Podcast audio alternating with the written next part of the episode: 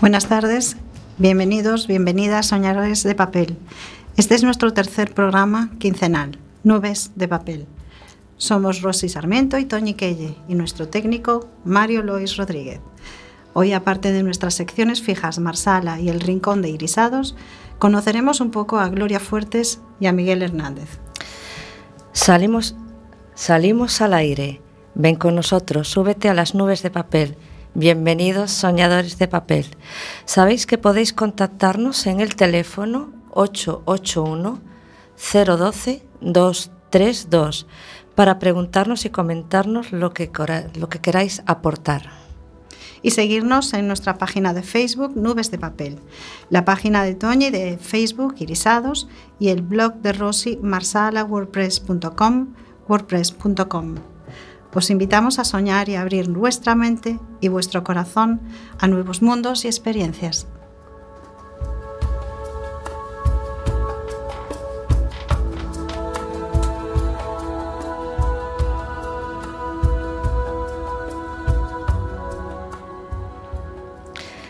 Hola, buenas tardes, queridos radioyentes. Hoy quiero comenzar esta sección eh, aludiendo a una frase que ahora se me viene a la, memoria, ya que vamos a tratar de dos personajes tan relevantes en nuestra historia como son Miguel Hernández y Gloria Fuertes, que por diferentes motivos eh, fueron dos figuras muy, muy importantes. Ambas compartieron eh, la, misma, la misma época y si algo tenían en común es que eran dos luchadores. Entonces quiero comenzar diciendo que es difícil derrotar a alguien que nunca se rinde. Comenzando la sección de Marsala os voy a leer un relato titulado Duplicidad.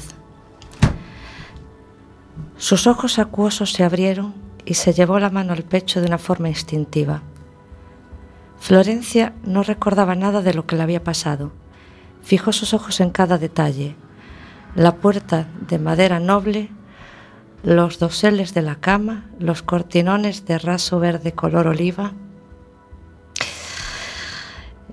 el taquillón que parecía ser de roble o cerezo, el enorme vestidor y la ventana por donde se filtraba apenas un breve rayo de luz que iba a parar al suelo. Florencia se levantó de la cama con las escasas fuerzas que le quedaban. Sus pies apenas si la sostenían. Fue apoyándose primero en los doseles y luego posando sus manos frías y temblorosas sobre los muebles. No reconocía nada. Aquel lugar le era completamente extraño. Es más, tenía la sensación de que era la primera vez en su vida que se encontraba en un sitio tan refinado. De eso sí tenía conciencia. Pero tal vez ella no era ella y aquella no era su vida. Tal vez estaba viviendo un sueño, uno de esos sueños que a veces se imaginaba en su cabeza. Pero Florencia realmente se encontraba en un lugar que no le pertenecía. Cuando estaba en la calle vendiendo flores, pasaban cerca de ella hombres tintadamente vestidos y acicalados, y las damas tan etéreas, con esos vestidos de raso y capas de terciopelo, con una magnificencia que parecía sacada de la mejor de las novelas. Y allí estaba ella, que apenas si recordaba algo más que su nombre y sus circunstancias, viviendo ese sueño, rodeada de un lujo que le era totalmente extraño, ajeno, prestado, sus manos apenas rozaron el grueso cortinón de raso y por debajo se colaron sobre las finas cortinas casi transparentes. Cuando consiguió asomarse a la ventana, los jardines que tenía ante sus ojos la dejaron estasiada. A pesar del cansancio, una sonrisa se esbozó en su cara. Aquellos jardines, ahora sí podía reconocerlos. Todos los días regresaba de camino a su cueva y le gustaba llamar la atención de un pequeño rincón de, sobre, de, de su mísera vida. Se paraba delante de la mansión azul y se quedaba atontada mirando la hermosa fuente situada en el centro del jardín. Luego se iba alejando. Las letras doradas sobre el hierro forjado le llamaban poderosamente la atención, mientras el sol bruñido las hacía brillar intensamente. Florencia no sabía leer, pero conocía de sobra lo que ponía allí. Quimera, Ese era el nombre de la mansión azul, la propiedad de Libertad Orduña y Arcadio Morales, los dueños del medio condado. A veces se quedaba sorprendida mirando a la dueña de la mansión y el gran parecido que ella guardaba con Libertad Orduña. Florencia era consciente de ese parecido. Al observarse en el río, cuando su reflejo le devolvía los rasgos de su cara, sus ojos almendrados, su cabello castaño con reflejos de color cobre, sus pecas delicadas sobre sus mejillas y sus labios carnosos y gruesos. Claro que su aspecto desgreñado le hacía creer que ella estaba años luz de parecerse realmente algo a aquella mujer tan fastuosa. Pero sí era cierto que había algo que se le hacía inmensamente familiar, pero no era ni en el mejor de los sueños hubiese imaginado terminar justamente allí, en una habitación de la mansión azul. La puerta se abrió a sus espaldas y la voz rotunda y grave de Arcadio Morales la devolvió a la realidad. Es mejor que vuelvas a la cama. Tienes que recuperarte, amor. Has estado muy enferma y todavía te encuentras muy débil. Florencia sintió como las manos suaves y fuertes de ese hombre al que no conocía la sujetaban con suma delicadeza e intentaban sacarla de la ventana. Se mantenía en silencio. Quería decirle que no entendía nada, que no sabía por qué le estaba tratando así. Quería preguntarle por qué su esposa, la bella libertad, no estaba allí, pero no tuvo tiempo. Antes de que Arcadio Morales la girase para dirigirla de nuevo a la cama, sus ojos se quedaron estáticos observando una pordiosera con el mismo aspecto que tenía ella, agarrada fuertemente a los barrotes de la ventana y con un lado de desesperación en la mirada. Cuando se metió bajo las limpias y confortables sábanas de lino, Arcadio Morales le acarició el cabello y le dio un suave beso en la mejilla. Descansa, amor, descansa. Los ojos de Florencia se fueron cerrando hasta quedar profundamente dormida. Tal vez, al despertar, todo volviese a la realidad. Tal vez. Al otro lado de la puerta de entrada, Libertad Orduña gemía desesperada. No recordaba cómo había llegado a esa situación, quién era la mujer que dormía en su cava y usurpaba su lugar. Ella era la dueña de toda la comarca, vestida con harapos y sin poder traspasar las puertas de su casa. De pronto empezó a gritar, poseída por un brote de rabia e impotencia. Ábreme la puerta, abridme la puerta. Tal era el griterío que estaba armando que un lacayo salió por la puerta y se dirigió hacia ella. Sal de aquí, por diosera, vete a armar barullo otro lado. Si no quieres que el Señor mande a llamar a la autoridad y te desalojen por la fuerza. Vete. Libertad enmudeció y casi se desmaya allí mismo, cayendo de rodillas ante la verja, sollozando compulsivamente. Fue después arrastrando sus pies mientras lo obligaban a alejarse de la entrada de la mansión casi en un susurro, iba pronunciando. Yo soy Libertad Orduña, sé que soy Libertad Orduña. Al llegar a un recodo del camino se sentó sobre una piedra. Solo quería cerrar los ojos y al despertar vería que tan solo había sido un sueño. Sí, estaba segura de que aquello solo era un mal sueño. O quizás no.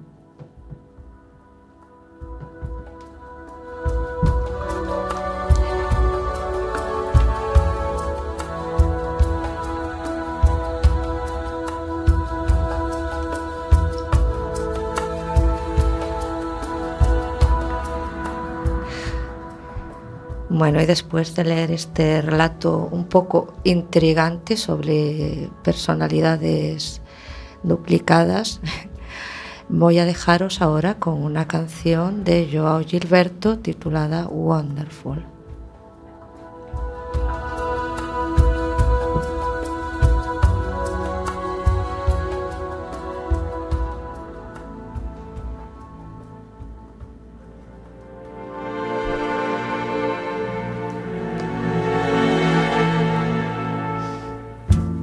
Wonderful, marvelous. You should care for me. Awfully nice, it's paradise.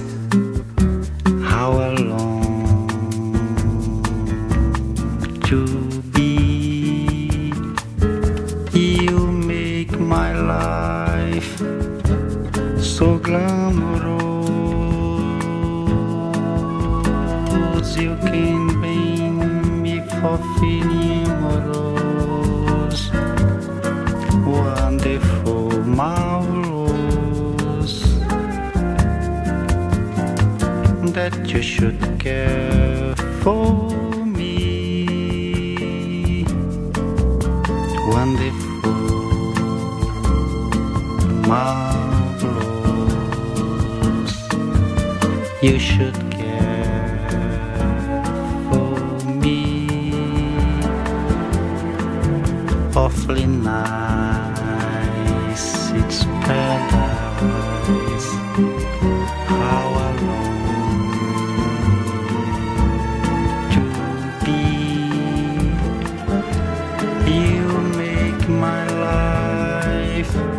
so glamorous. You can bring me for feeling amorous. Oh, wonderful, marvelous that you should care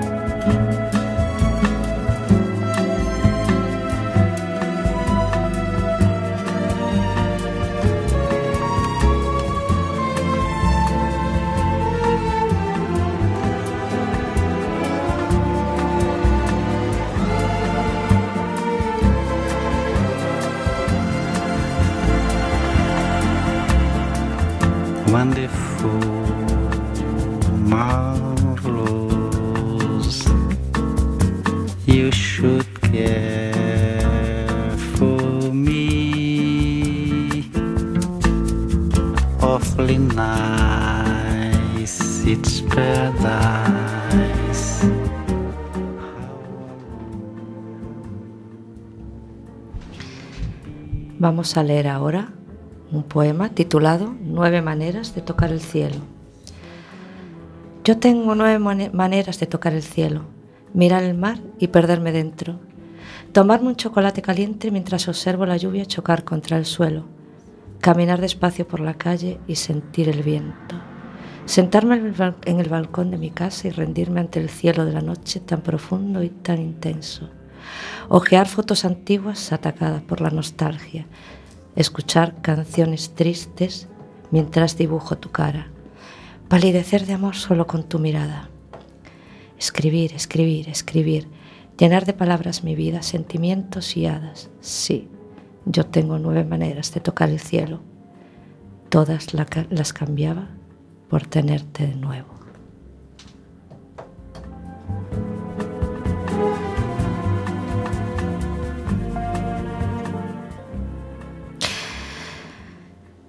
Bueno, y hubo aquí, tengo que reconocer que tuve un pequeño traspiés con mi sección, pero igualmente creo que hemos eh, salido de, una manera airosa, trastocado un poco el orden que tenía programado.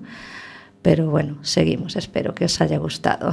Pasamos ahora con la sección de irisados.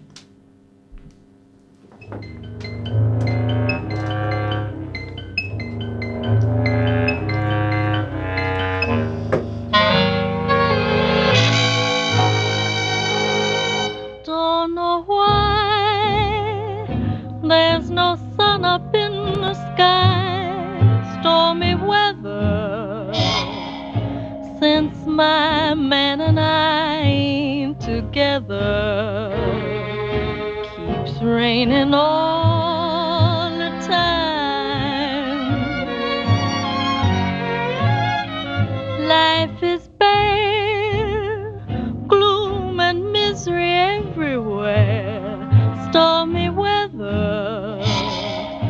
just can't get my poor self together. I'm weary all the time, the time. So weary all the time. When he went away, the blues walked in and met me. If he stays away, old rocking chair will get me. All I do is pray the Lord above will let me walk in the sun once more. Can't go on. All I have in life is gone. Stormy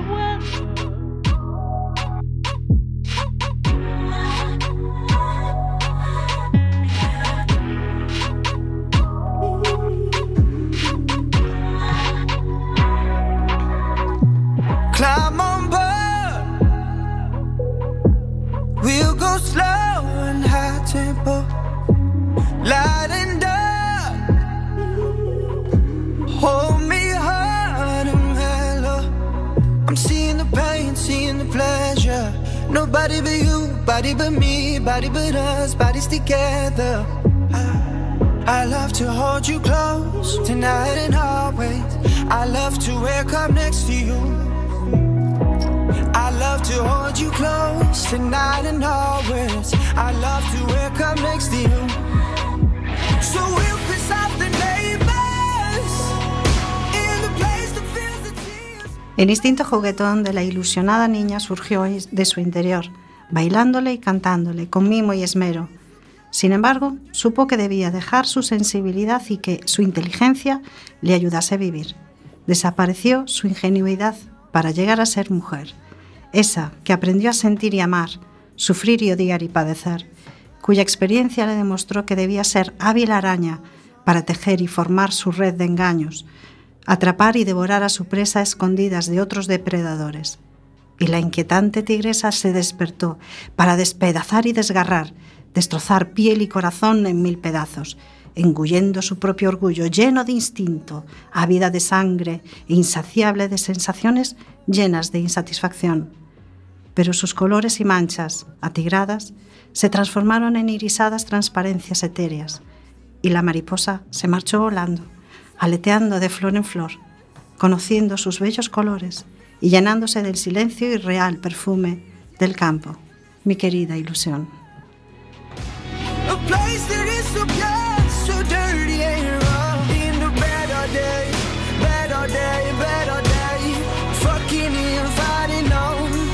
A paradise and it's a war zone.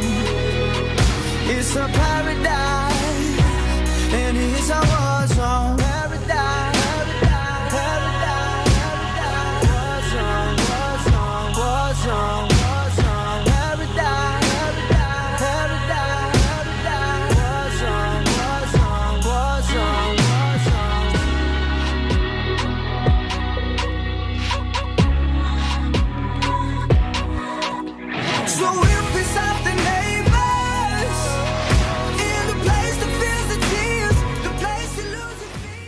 Ámame de una vez, sin condiciones. Puedes confiar en mí más que en ti misma, me gritó la ostra, cerrándose a mis preguntas.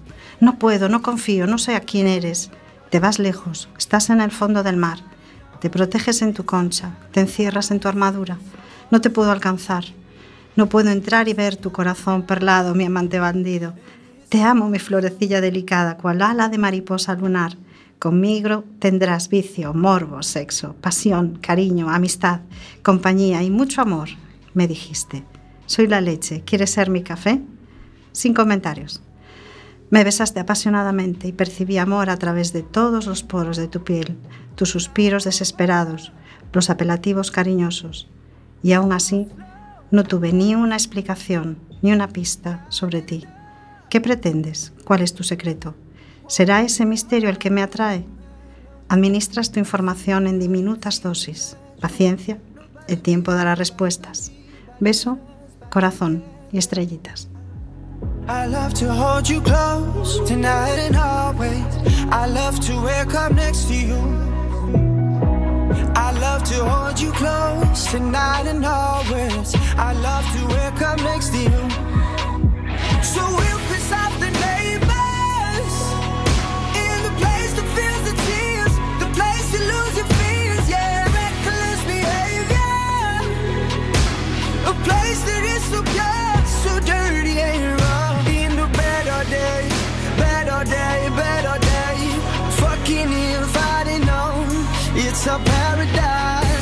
it's a war zone. It's a paradise and it's a war zone. Pillow talk, my enemy, my ally. Prisoners, then we're free. It's a thin line. I'm seeing the pain, seeing the pleasure. Nobody but you, body but me, body but us, bodies together. I love to hold you close tonight and always. I love to wake up next to you. So we'll piss off the neighbors. In the place that feels the tears, the place you lose your fears, yeah, reckless behavior, a place that is so pure,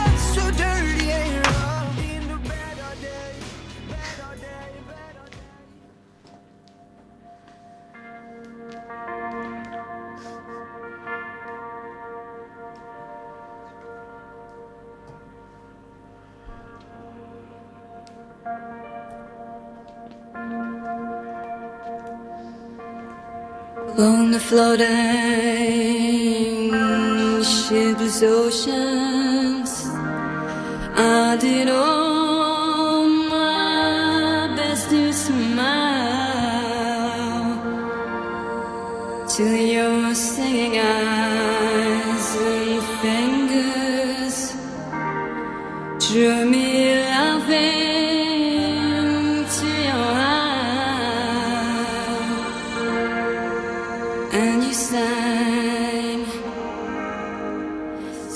to me,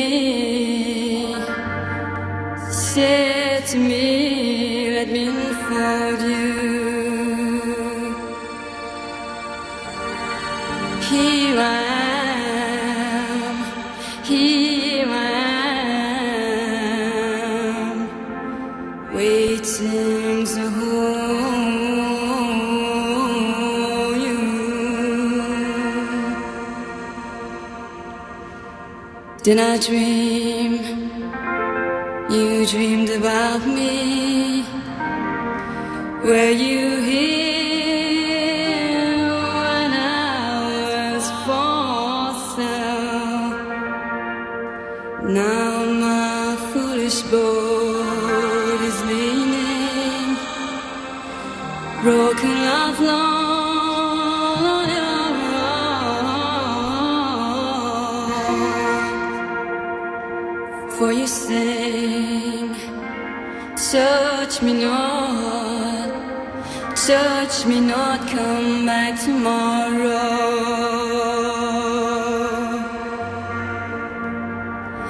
Oh. Dormía plácidamente en la gran roca elevada sobre el mar, junto a sus hermanas.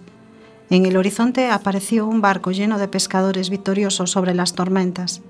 Se lanzaron, buceando, a buscarles con sus embriagadores cantos. Y ella, la más dulce y pequeña, anhelaba al dorado capitán de ojos verdes, como el mar en calma. Le llamó ansiosamente, le cantó su amor y le embrujó de tal manera que, después de unos días, empujado por una gran ola, él, loco de deseo, la siguió a las profundidades del océano. Por fin, el capitán enamorado descansaría eternamente en sus maternales abrazos y felizmente respiraría por siempre el agua que le dio la vida y le quitó el aliento.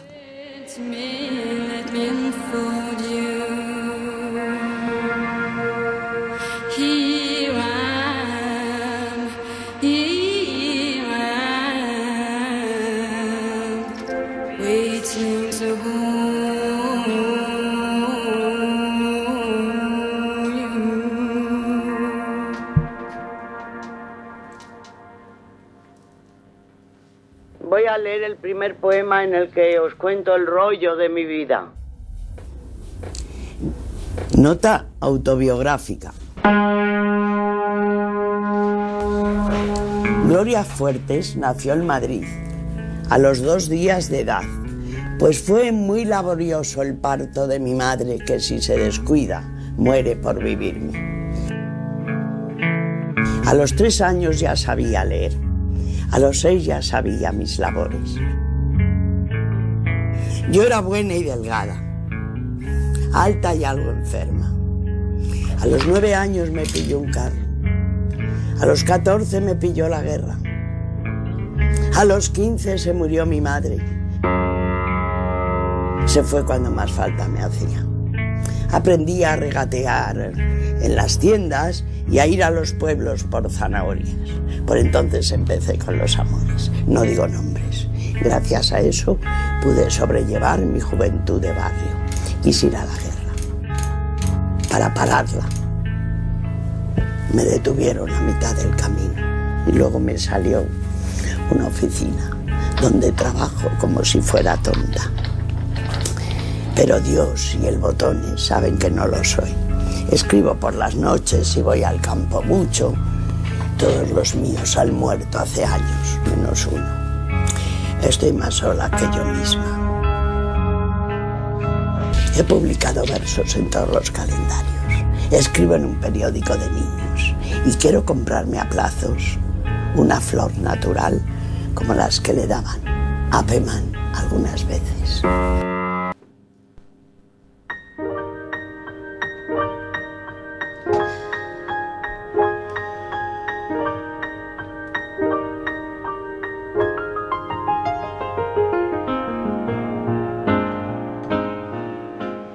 28 de julio de 1917 nace Gloria Fuertes en Lavapiés, Madrid, en el seno de una familia humilde.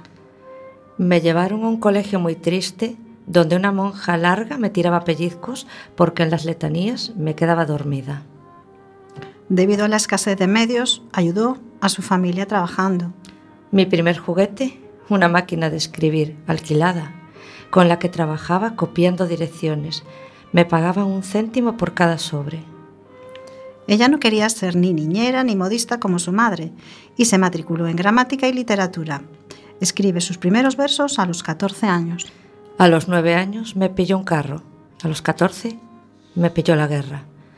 A los 15 se murió mi madre, se fue, cuanta más falta me hacía.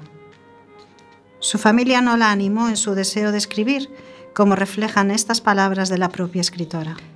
Cuando mi madre me veía con un libro, me pegaba. Nadie en mi familia me dijo nunca, escribe, hija, escribe, que lo haces bien. Nadie. No tengo nada que agradecer a mi familia. Pero cuando se quiere una cosa, aunque tu familia no te ayude, se consigue. Si vales de verdad y quieres algo con todas tus ganas, sales adelante seguro. En 1935 publicó sus primeros versos y dio sus primeros recitales de poesía en Radio Madrid. Trabaja de secretaria en horribles oficinas, según ella misma confiesa. A los 17 años escribe su primer libro de poemas, Isla Ignorada. Soy como esa isla que ignorada late acunada por árboles jugosos en el centro de un mar que no me entiende, rodeada de nada, sola, solo.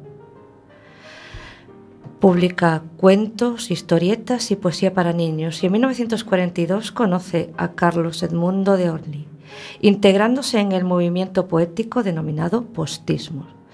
Con Orly tuvo una relación importante, aunque su primer novio fue un soldado, Manolo, que no regresó de la guerra. Pero su gran amor fue una mujer, Phyllis Trumbull, una hispanista estadounidense que conoció en 1953. La relación duró 15 años, un año antes de, la muerte de la americana. No ocultó su lesbianismo, lo conocían sus amigos, y aunque en su obra hab-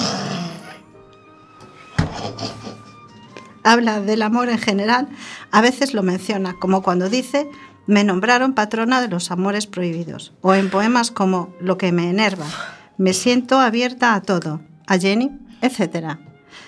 Gloria Fuerte se retrató en su poesía autobiográfica como una mujer solitaria, religiosa, lesbiana, enamoradiza, soltera, feminista, fumadora empedernida, pacifista, castiza y poeta.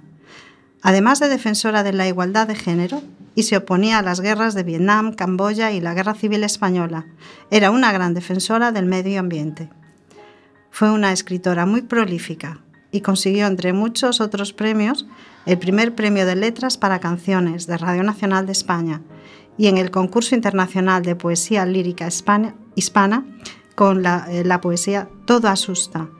También recibió el premio Andersen Internacional de Literatura Infantil con Cangura para todo. Y en 1976 consiguió el aro de, de plata de Radio Televisión Española. En el prólogo de uno de sus libros dirá, Mi poesía está aquí.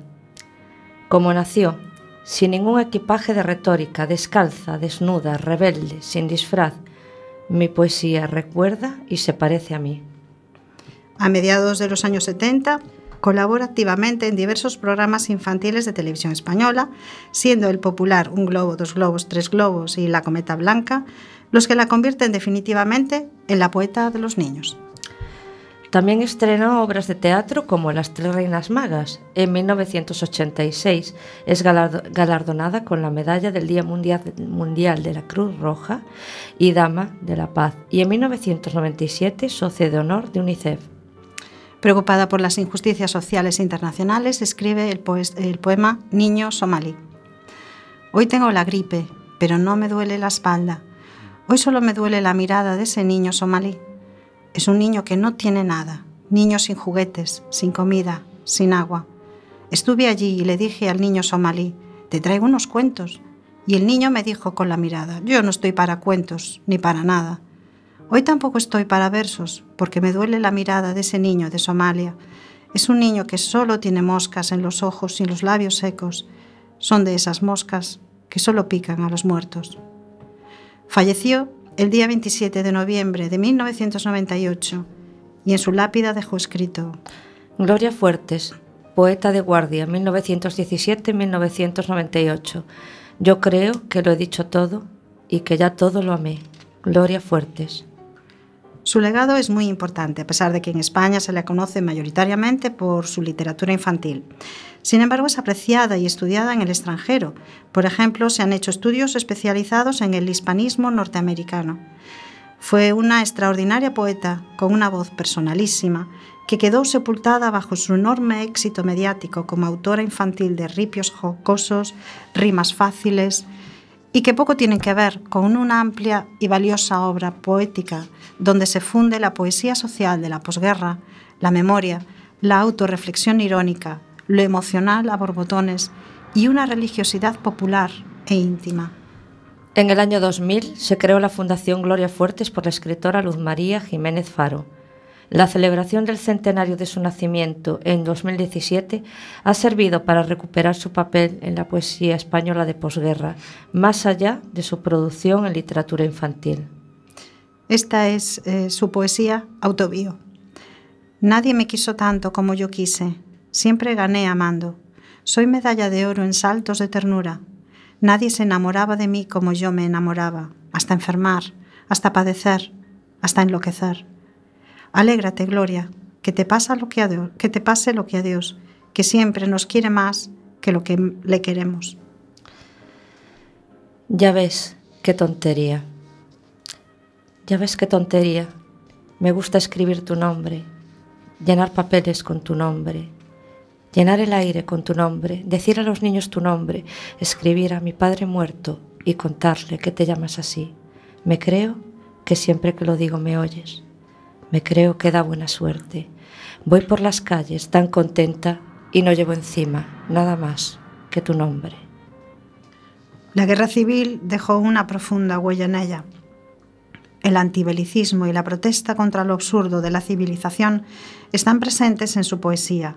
Como ella misma declaró, Sin la tragedia de la guerra, quizás nunca hubiera escrito poesía. Como secuela de su experiencia bélica, su obra se caracteriza por la ironía con la que trata cuestiones tan universales como el amor, el dolor, la muerte o la soledad. Todo ello aderezado con curiosas metáforas y juegos lingüísticos llenos de encanto, frescura y sencillez, que dotan a sus poemas de una gran musicalidad y cadencia cercana al lenguaje oral. Desde que nací, en los diarios siempre viene un parte de guerra. No sé por qué, recuerdo que hace años por la noche yo rezaba un Padre Nuestro para no soñar cosas de miedo. Después, cuando la guerra, rezaba que no, para que no sonara la sirena. Después seguí rezando para que no nos detuvieran. Luego, para que X me quisiera. Para que mi análisis no diera leucemia. Para que se acaben los líos de fronteras para que este país y vuelta y vuelta. Desde que nací, en los diarios siempre viene un parte de guerra. Variando la retaíla, mezclando personajes, peticiones con otras peliagudas y extranjeras, que si este amor, que si la paz, que si la pena. Sigo y sigo pidiendo con la fe de una pieza.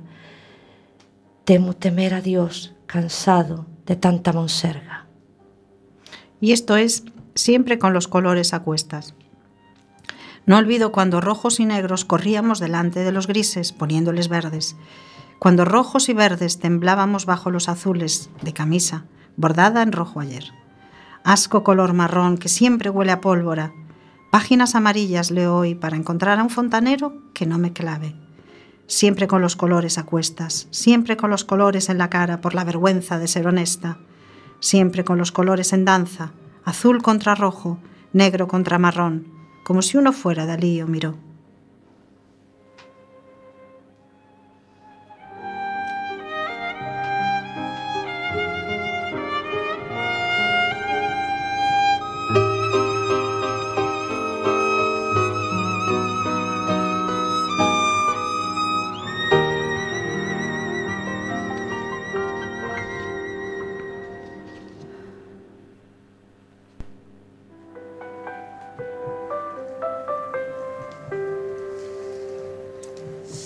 Aunque nos muriéramos al morirnos. Mujer de beso en pecho, 1996.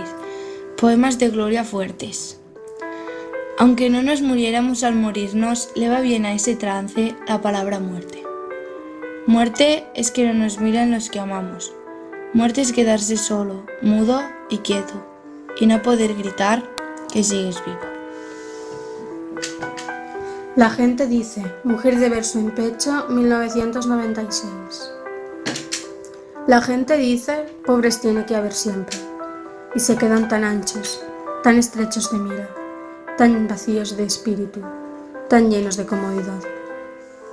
Yo aseguro, con emoción, que en un próximo futuro solo habrá pobres de vocación.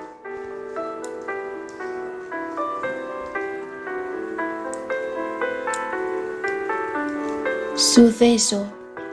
Mujer de verso en pecho, 1996. Marinero sin tierra. Náufrago sin velamen. Huérfano de puerto. Nave sin timón. Rodeado de agua y sediento. Rodeado de pescado y hambriento. Rodeado de olas y sin saludos. Rodeado de dólares y desnudo.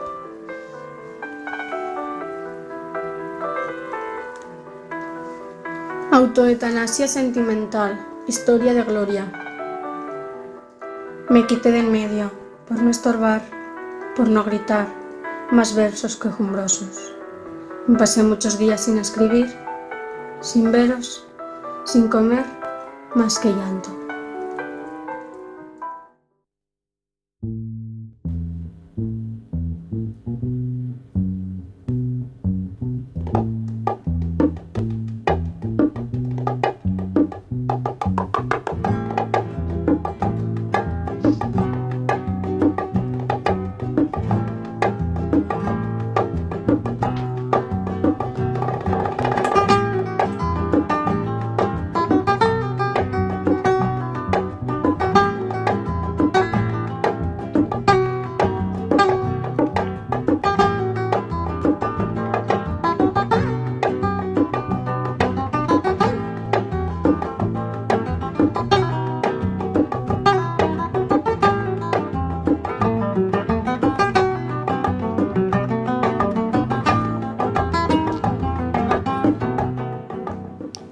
Y ahora vamos a, conocer un poquito eh, la vida de Miguel Hernández.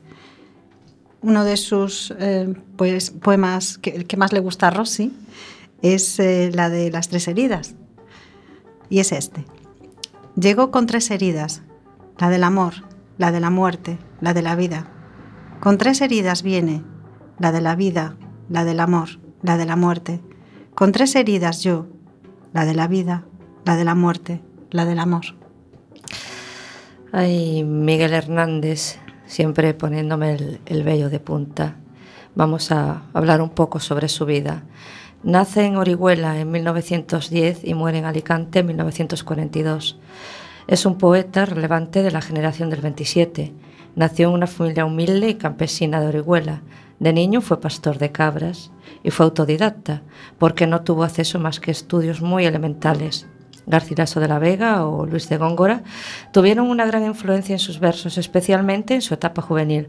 También conoció a Rubén, Darío o Antonio Machado y participó en las tertulias literarias locales donde se relacionó con la que luego fue su esposa inspiradora de muchos de sus poemas. Josefina Manresa, con 20 años, el 25 de marzo de 1931, obtuvo el primer y único premio literario de su vida concedido por la Sociedad Artística del Orfeón Ilicitano con un poema llamado Canto a Valencia. Y en 1933 se publicó Perito en Luna, su primer libro. Con Pablo Neruda fundó la revista Caballo Verde para la poesía, de ideas marxistas. Mantuvo una tórrida relación con la pintora Maruja Mayo, que le inspiró parte de los sonetos de El rayo que no cesa. Tras el estallido de la guerra civil, que fue en julio de 1936, se alistó como voluntario en el ejército republicano. Durante la guerra se casó con Josefina Manresa, publicó diversos poemas en las revistas El Mono Azul, Hora de eh, Nueva Cultura y dio numerosos recitales en el frente. En 1938 murió su primer hijo y cuando, nació, su segundo hijo, que se llamaba Manuel, le dedicó las famosas nanas de la cebolla en 1939. Escribió Viento del Pueblo y recién concluida la guerra, que se había terminado de imprimir en Valencia, El hombre acecha. Pero aún sin encuadernar, una comisión depuradora franquista ordenó la destrucción completa de la edición. Pero sin embargo, Dos ejemplares que se salvaron permitieron reeditar el libro en 1981. Cuando terminó la guerra regresó a Orihuela, donde fue detenido. Fue condenado a muerte, pero se le conmutó la pena por la de cadena perpetua.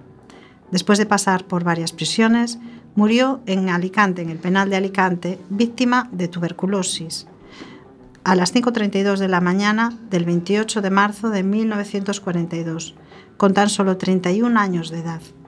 Se cuenta que no pudieron cerrarle los ojos, hecho sobre el que su amigo Vicente Aleixandre compuso un poema. Fue enterrado en el cementerio de Nuestra Señora del Remedio de Alicante el 30 de marzo. En 1936 publicó su obra maestra, El rayo que no cesa, donde habla de la vida, la muerte y el amor, y está compuesto por sonetos. La poesía de Miguel Hernández eh, Bueno, hoy hemos hecho aquí una breve selección porque a pesar de que tuvo una vida breve, sí no podemos negar que no fuera intensa. Eh, me transmite muchísimos sentimientos. Eh, creo que tanto él como Gloria Fuertes, igual que poetas predecesores de los que hemos hablado, eh, quiero decir que lo que todos compartimos, las personas que realmente escribimos poesía, es que el valor de las emociones no está en tenerlas, sino en poder compartirlas. Entonces vamos a compartir ahora, en estos momentos, el rayo que no cesa. Un carnívoro cuchillo de ala dulce y homicida sostiene un vuelo y un brillo alrededor de mi vida, rayo de metal crispado fulgentemente caído, picotea mi costado y hace en él un triste nido. Mi sien, florido balcón de mis edades tempranas, negra está en mi corazón, mi corazón con canas, está la mala virtud del traje que me rodea, que voy a la juventud como a la luna a la aldea, recojo con las pestañas la sal del alma, sal de ojo y flores de telarañas, de mis tristezas recojo, ¿a dónde iré que no vaya mi perdición a buscar? Tu destino es de la playa y mi vocación del mar descansar esta labor del huracán. Amor o infierno no es posible y el dolor me hará mi pesar eterno, pero al fin podré vencerte, ave y rayo secular, corazón que de la muerte nadie ha de hacerme dudar. Sigue pues, sigue cuchillo, volando, hiriendo, algún día se pondrá el, tiempo amarillo sobre mi fotografía. Durante la Guerra Civil escribió sobre la guerra en Viento de Pueblo, eh, del año 1937, y allí inclu- incluyó la canción del esposo soldado, que estaba dirigida a su mujer, y otras creaciones famosas como El, el niño yuntero. Carne de yugo ha nacido, más humillado que bello, con el yugo perseguido, por el yugo para el cuello. Nace como la herramienta a los golpes destinado de una tierra descontenta y un insatisfecho arado. Triste estiércol puro y vivo de vacas trae a la vida un alma color de olivo. Vieja y encallecida, empieza a vivir y empieza a morir de punta a punta, levantando la corteza de su madre con la yunta. Empieza a sentir y siente la vida como una guerra y a dar fatigosamente con los huesos de la tierra. Contar sus años no sabe y ya sabe que el sudor es una corona grave de sal para el labrador. Trabaja y mientras trabaja, masculinamente serio, se unge de lluvia y se alaja de carne de cementerio. A fuerza de golpes fuerte y a fuerza de sol bruñido, con una ambición de muerte despedaza un pan reñido. Cada nuevo día es más raíz, menos criatura, que escucha bajo suspiros la voz de la sepultura y como raíz hunde en la tierra lentamente para que la tierra inunde de paz y pan su frente. Me duele este niño hambriento como una grandiosa espina y su vivir ceniciento revuelve mi alma de encina. La veo arar los rastrojos y devorar un mendrugo y declarar con los ojos porque es carne de yugo. Me da su arado en el pecho y su vida en la garganta, y sufro viendo el barbecho tan grande bajo su planta. ¿Quién salvará este chiquillo menor que un grano de arena?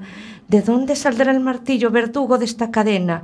Que salga del corazón de los hombres jornaleros que antes de hombres son y han sido niños yunteros. En el poemario El hombre acecha de 1939 manifiesta su visión trágica de la contienda fratricida y diversos textos dramáticos que se publicaron con el título Teatro de la Guerra 1937.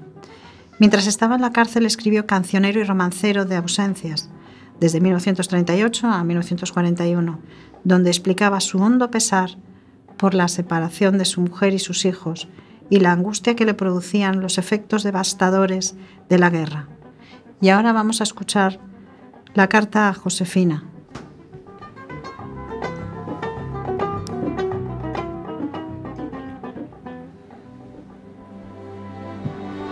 Mi querida Josefina, estos días me los he pasado cavilando sobre tu situación cada día más difícil. El olor de la cebolla que comes me llega hasta aquí y mi niño se sentirá indignado de mamar y sacar zumo de cebolla en vez de leche. Para que lo consueles, te mando esas coplillas que le he hecho, ya que aquí no hay para mí otra cosa que hacer que escribiros a vosotros y desesperarme. Pobre cuerpo, entre sarna, piojos, chinches y toda clase de animales. Sin libertad, sin ti, Josefina, y sin ti, Manolillo de mi alma. No sabía ratos qué postura tomar y al fin toma la de la esperanza que no se pierde nunca. Así veo pasar un día y otro día esperanzado y deseoso de correr a vuestro lado y meterme en nuestra casa y no saber en mucho tiempo nada del mundo, porque el mundo mejor está entre tus brazos y los de nuestro hijo. Ay, Josefina mía, no nos queda otro remedio que aguantar todo lo malo que nos viene y nos puede venir, para el día que nos toque aguantar lo bueno.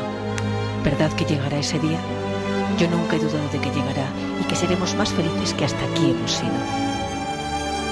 Esta separación nos obliga a respetar a nuestro Manolillo más que respetamos al otro. Manolillo del que no dejo de acordarme nunca. Dentro de un mes hará un año que se nos murió y a mí me cuesta trabajo creer que ha pasado un año desde que cerró nuestro primer hijo los ojos más hermosos de la tierra. Dios, a quien tú tanto rezas, hará que el día 19 de octubre lo pasemos juntos. Iremos a dar una vuelta al campo y si tú eres decidida visitaremos la tierra donde nos espera.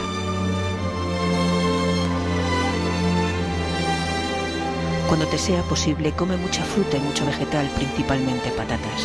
es lo que más conviene a tu salud y a la de nuestro sinvergüencilla. Si supieras qué ganas tengo de oír su voz, se me ríen los huesos solo de imaginarlo, con que mira lo que me voy a reír el día que lo oiga de verdad. Manolillo, adiós, un beso, pum, otro beso, pum, otro, otro, pum, pum, pum. Josefina, recibe para ti y para nuestro hijo y para nuestros hijos mayores el cariño encerrado y empiojado y perdido de tu preso Miguel. Adiós.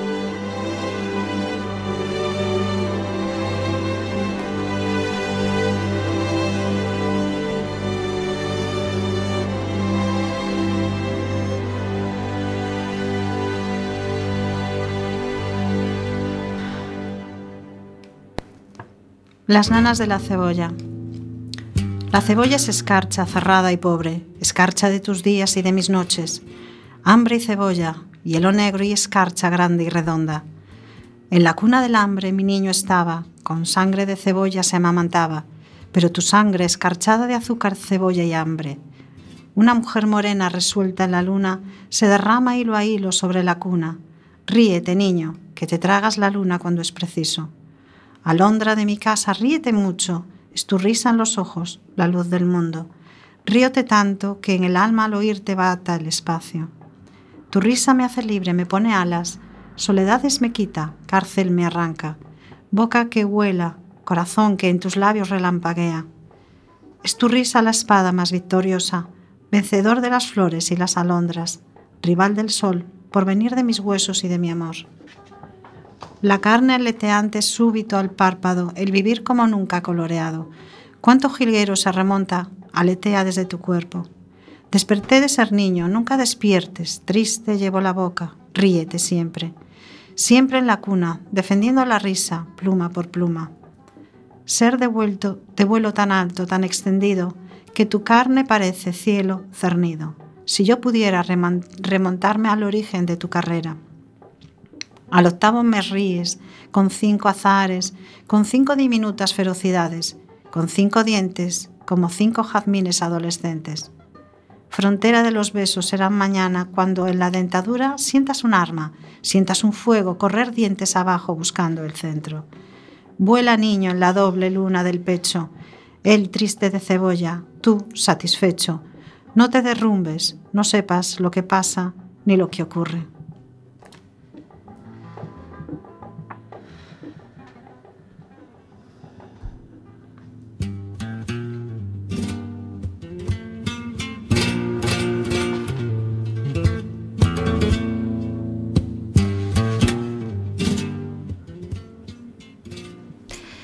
Vamos a despedir hoy el programa eh, con esta canción que estamos escuchando de fondo del grupo Harcha y Andaluces de Jaén.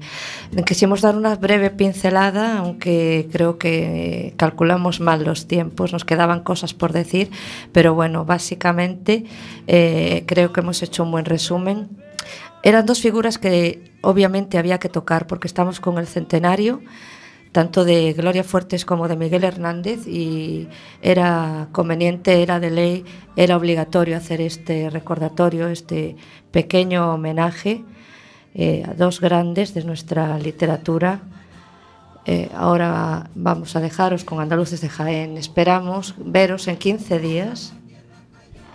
Sí, esperamos veros en 15 días en nuestro programa quincenal os traeremos más novedades, no vamos a adelantar nada de nuestro contenido eh, para mantener un poco La sorpresa. la sorpresa, exactamente. Tenéis que perdonar si ha habido alguna eh, pequeña duda o, nos hemos eh, alterado un poco los tiempos, los temas que teníamos pensado meter, pero bueno, las cosas del directo van, van así, entonces unas veces sale mejor, otras peor, unas más completo y otras menos completo. Lo importante es que estés ahí al otro lado siguiéndonos, os dejamos y sed felices. Buenas tardes, soñadores de papel. Hasta pronto.